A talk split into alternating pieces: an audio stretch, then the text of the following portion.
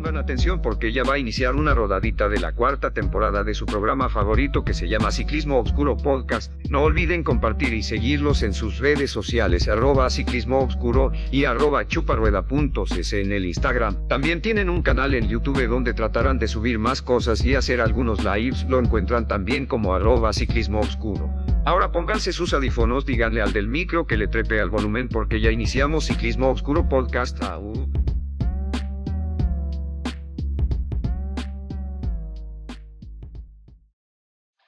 ¿Estamos listos?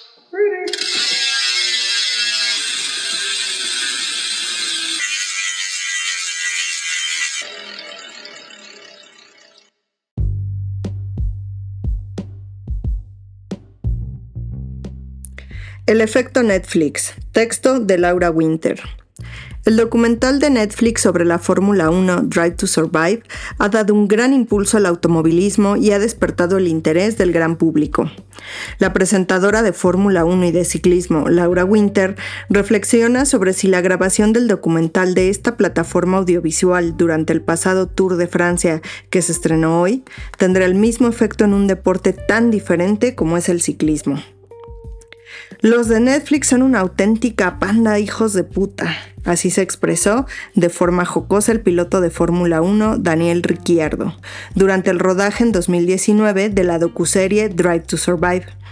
Tras cuatro temporadas, el equipo de Box to Box Films, productora encargada de la grabación, se había convertido en parte del mobiliario habitual de la Fórmula 1 se sumergieron en uno de los deportes más populares del mundo, se mimetizaron con las exclusivas alfombras del paddock y fueron aceptados por consenso por pilotos, directores de equipo, operarios y aficionados. Ante el éxito de este contenido audiovisual, algunos se preguntaron si sería posible trasladar este formato al ciclismo, siguiendo en parte la estela del conjunto Movistar Team y su serie Inside, El Día Menos Pensado. En marzo de 2022, ASO, Netflix y Quadbox, una asociación de Box to Box Films y Quad Productions, anunciaron la creación de una serie de ocho capítulos sobre el Tour de Francia que se emitirá antes del inicio de la edición de 2023. El equipo de rodaje siguió a ocho estructuras del pelotón desde las clásicas de primavera hasta el clímax de la ronda gala en París.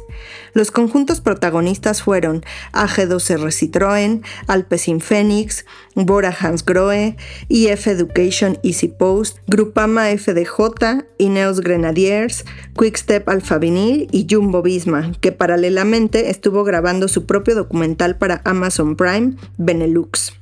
A diferencia de la Fórmula 1, aún no se conoce con exactitud cómo se sintieron los ciclistas mientras las cámaras seguían cada uno de sus movimientos. La serie Drive to Survive es una de las sensaciones de Netflix. Fue número uno en 27 países de todo el mundo y la Fórmula 1 experimentó un aumento notable de aficionados, especialmente entre la población más joven.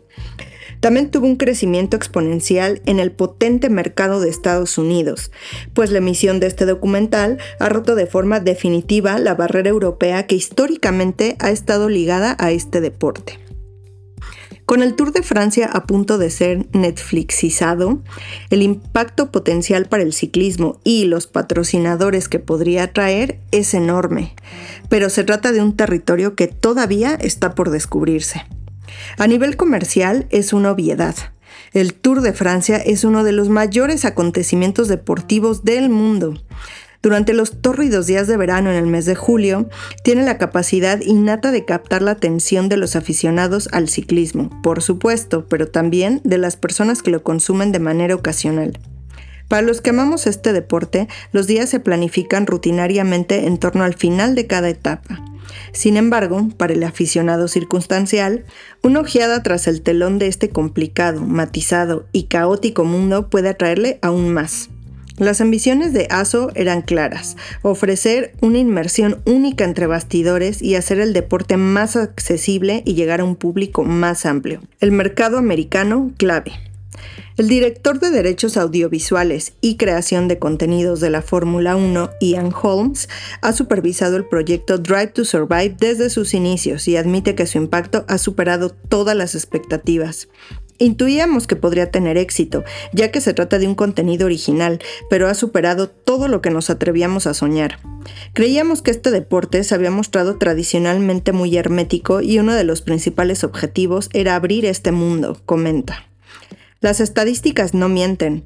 El 89% de los aficionados cree que la serie mejora la experiencia del aficionado y el 81% la recomendaría.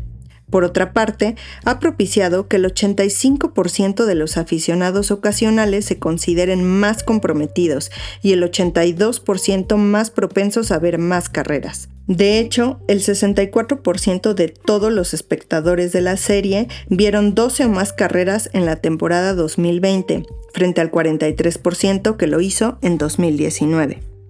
Drive to Survive también ha contribuido a atraer a un grupo de edad más joven, pues el 57% de sus espectadores tenían entre 16 y 34 años. Además, Holmes también afirma que el público femenino ha aumentado. Hemos observado que nuestro público se ha diversificado, se ha reducido la media de edad y ha incrementado el porcentaje de mujeres espectadoras. Este tipo de aficionados no eran los más habituales hace unos años, destaca. El Gran Premio de Estados Unidos fue la carrera de Fórmula 1 con más público la temporada pasada, reuniendo a más de 400.000 personas en el circuito de las Américas y el 45% tenían entre 18 y 34 años, lo que supone un crecimiento del 20% en esa franja de edad. A pesar de las diferencias horarias, la audiencia media por Gran Premio es de 2.2 millones. Los seguidores estadounidenses en las redes sociales aumentaron un 42% y las audiencias han crecido más de un 30% desde 2018. En 2020, la audiencia americana del Tour de Francia fue de 399 mil espectadores de media por etapa, el nivel más alto en 10 años. Sin embargo, sigue siendo una cifra mucho menor que en el mercado europeo. France TV, por ejemplo, registró picos de 6.3 millones en algunas etapas del mismo año. Aunque las diferencias horarias desempeñan un papel decisivo, la Fórmula 1 ha descubierto que el 43% de los espectadores de Drive to Survive normalmente ve las carreras en directo, incluso de madrugada. Steve Fry, agente acreditado por la UCI y copropietario de M2 Sports Management, sabe que el mercado estadounidense es crucial para el crecimiento comercial de cualquier deporte, pero se muestra escéptico sobre el impacto que un documental de Netflix puede tener en el ciclismo. Me genera dudas que en el ámbito ciclista pueda tener el mismo impacto que tuvo en la Fórmula 1. Actualmente no existe un gancho que atraiga a la audiencia norteamericana. En los años 90 y 2000 con la figura de Lance Armstrong sería distinto, apunta. En este sentido, incluso la propia Fórmula 1 puede admitir que el documental de Netflix no es una solución 100% eficaz. Holmes se apresura a señalar que no puede calcular con exactitud el impacto real de la serie. El aumento de la popularidad también ha sido gracias a una concatenación de factores como la competencia entre Lewis Hamilton y Max Verstappen, ambos con grandes personalidades capaces de atrapar al espectador. El ciclismo tiene grandes rivalidades, figuras excepcionales y carreras muy interesantes en casi cualquier lugar del planeta al que se puede llegar con una bicicleta. Pero existe un elemento universal que puede atraer a grandes masas como la Fórmula 1 y, lo que puede ser más cuestionable, poner el foco solamente en el Tour de Francia no reforzará aún más el dominio de la carrera francesa sobre el resto del ciclismo. La supremacía del Tour de Francia. Para algunos, la estructura y el calendario ciclista, sus idiosincrasias, matices, complejidades, son la esencia de este deporte, lo que lo distingue del resto y lo hace tan maravillosamente caótico, entrañable y único. Precisamente Steve Fry considera que la solución no pasa por una serie documental. El problema fundamental es que el ciclismo no tiene estructura, no existe una narrativa. En la Fórmula 1 es más sencillo construir un relato y transmitirlo, pues el que consigue más puntos se convierte en campeón del mundo. En cambio, el ciclismo tiene ocho pruebas emblemáticas, cinco monumentos y tres grandes vueltas, cada una de ellas con su propia naturaleza y su propia historia, subraya. Otro elemento distorsionador es el propio protagonismo del Tour de Francia. Steve Fry cree que la carrera más importante del ciclismo es también su mayor problema. ASO sabe que tiene el monopolio ciclista y no van a renunciar a él. Genera millones de beneficios, solo quieren hacer crecer el tour, señala. El corredor del Bora Hansgrohe, Maximilian Schachmann, también es algo precavido sobre el impacto real del documental. El alemán, doble ganador de la París-Niza, afirma que dependerá del producto final y recuerda que, aunque el Tour de Francia es la prueba más relevante, el ciclismo no se resume en tan solo una carrera. Esperemos que permita la entrada de un mayor número de aficionados y que la amplia exposición del tour ayude también al crecimiento de otras carreras. Eso es lo verdaderamente importante, pero queda mucho camino por recorrer. La UCI y ASO tienen que trabajar para que el pastel sea más grande para todos e idear una mejor redistribución del mismo, proclama. Por su parte, el británico Geraint Thomas mantiene un discurso más optimista con el efecto Netflix.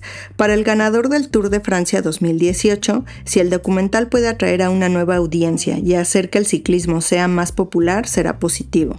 He visto Drive to Survive y sin duda me ha permitido profundizar en el mundo de la Fórmula 1. Entiendes mucho más lo que está pasando, la gente puede encontrar el tour más interesante cuando comprenda los diferentes aspectos que vuelven la carrera y cómo trabajan los equipos, sostiene.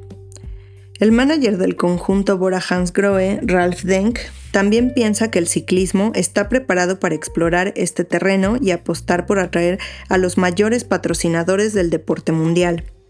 Cuando recibimos la oferta de unirnos al proyecto, lo consideramos como una gran oportunidad. Habrá un pequeño reparto de los ingresos, pero eso no es lo principal. El objetivo es ampliar la comunidad de aficionados que apoyan este deporte. También puede ser el escenario perfecto para que las grandes marcas se fijen en el ciclismo, comenta.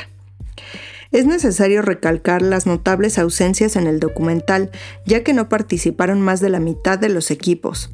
Por supuesto, estas ausencias estuvieron capitalizadas por el equipo UAE Team Emirates y por lo tanto de su líder Tadej Pogacar, entonces aspirante al tercer maillot amarillo consecutivo. Aún así, lo cierto es que la parte deportiva acompañó a la productora, pues entre los ocho equipos filmados ganaron 14 de las 21 etapas y además ocuparon la mitad de los 10 primeros puestos de la clasificación general. Sin embargo, ¿Puede un documental protagonizado por 8 de los 22 equipos transmitir la complejidad y los matices del tour? ¿O el hecho de centrarse en determinados relatos y figuras hará que el deporte resulte más atractivo sin necesidad de entrar en tantos detalles? Buena acogida entre los equipos. Fry recuerda que los equipos son organizaciones que históricamente han tenido un carácter reservado Irónicamente, para hacer estructuras que dependen al 100% del patrocinio, no se les da demasiado bien las relaciones públicas. No obstante, los comentarios posteriores sobre el proceso de rodaje son positivos.